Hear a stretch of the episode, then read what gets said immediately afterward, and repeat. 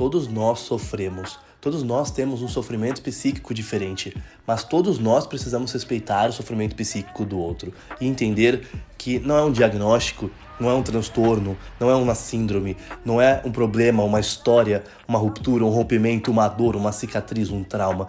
Não é isso que vai diferir um ser humano do outro, mas sim aquilo que aquele ser humano representa, significa dentro das suas relações. Então, entender que o sofrimento psíquico de cada um é diferente e vai se manifestar de uma intensidade diferente e vai afetar essa pessoa de uma forma diferente é respeitar o universo singular do outro, é respeitar a singularidade de cada um de nós.